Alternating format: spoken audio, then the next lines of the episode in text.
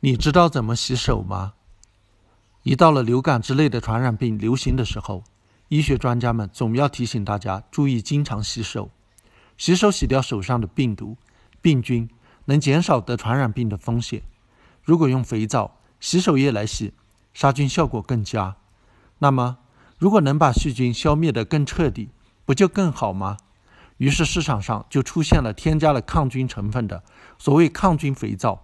抗菌洗手液，但是在最近，美国食品药品管理局却把这类抗菌产品禁掉了，总共禁了十九种抗菌成分。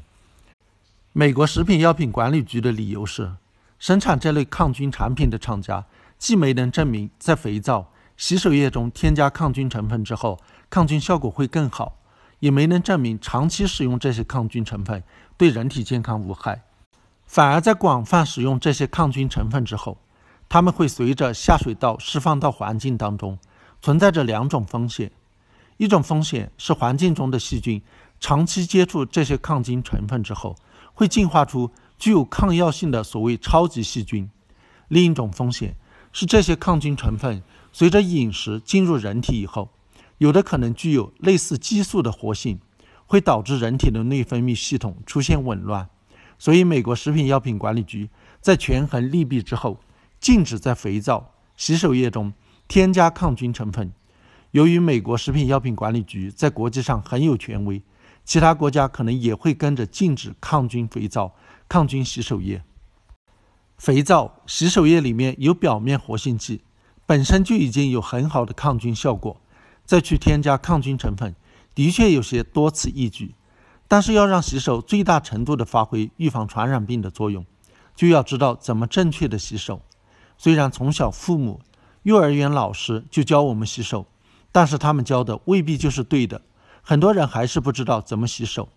那么洗手要注意些什么呢？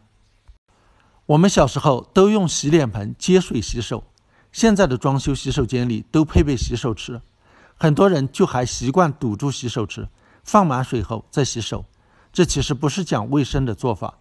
脸盆、洗手池都有细菌。这么洗反而会让它们上面的细菌污染了手。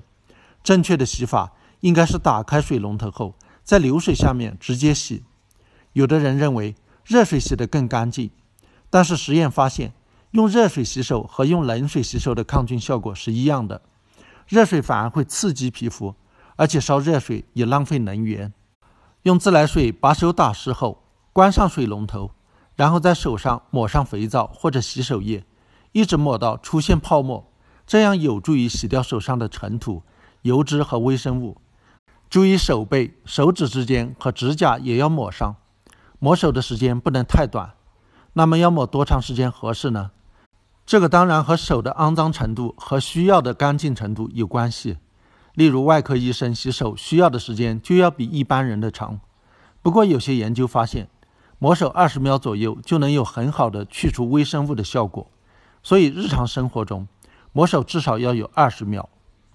抹完手后，打开水龙头，在流水下把手上的肥皂泡沫冲洗干净，然后关上水龙头。有些人认为，这时候手洗干净了，再去关水龙头就会再把手搞脏了，所以建议拿着纸巾关水龙头。不过这样做会增加流水的时间，浪费水，也浪费纸，而且也没有证据表明这样做的确有助于预防传染。所以不提倡。手如果湿漉漉的，也容易传播病原体，所以要把手擦干。在家里，大家习惯用毛巾擦手，但是毛巾如果不是经常更换的话，上面也会聚集了细菌，反而又把手搞脏了。还不如让手自然晾干。还有两种干手的方法：用纸巾擦或者吹风机吹干。有的研究发现这两种方法效果一样，也有的研究发现。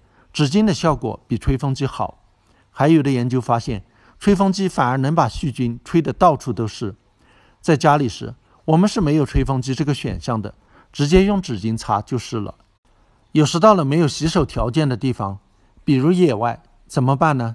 用湿纸巾擦手也能起到洗手的作用，但是要注意，是那种至少含有百分之六十酒精的湿纸巾，才有比较好的杀菌效果。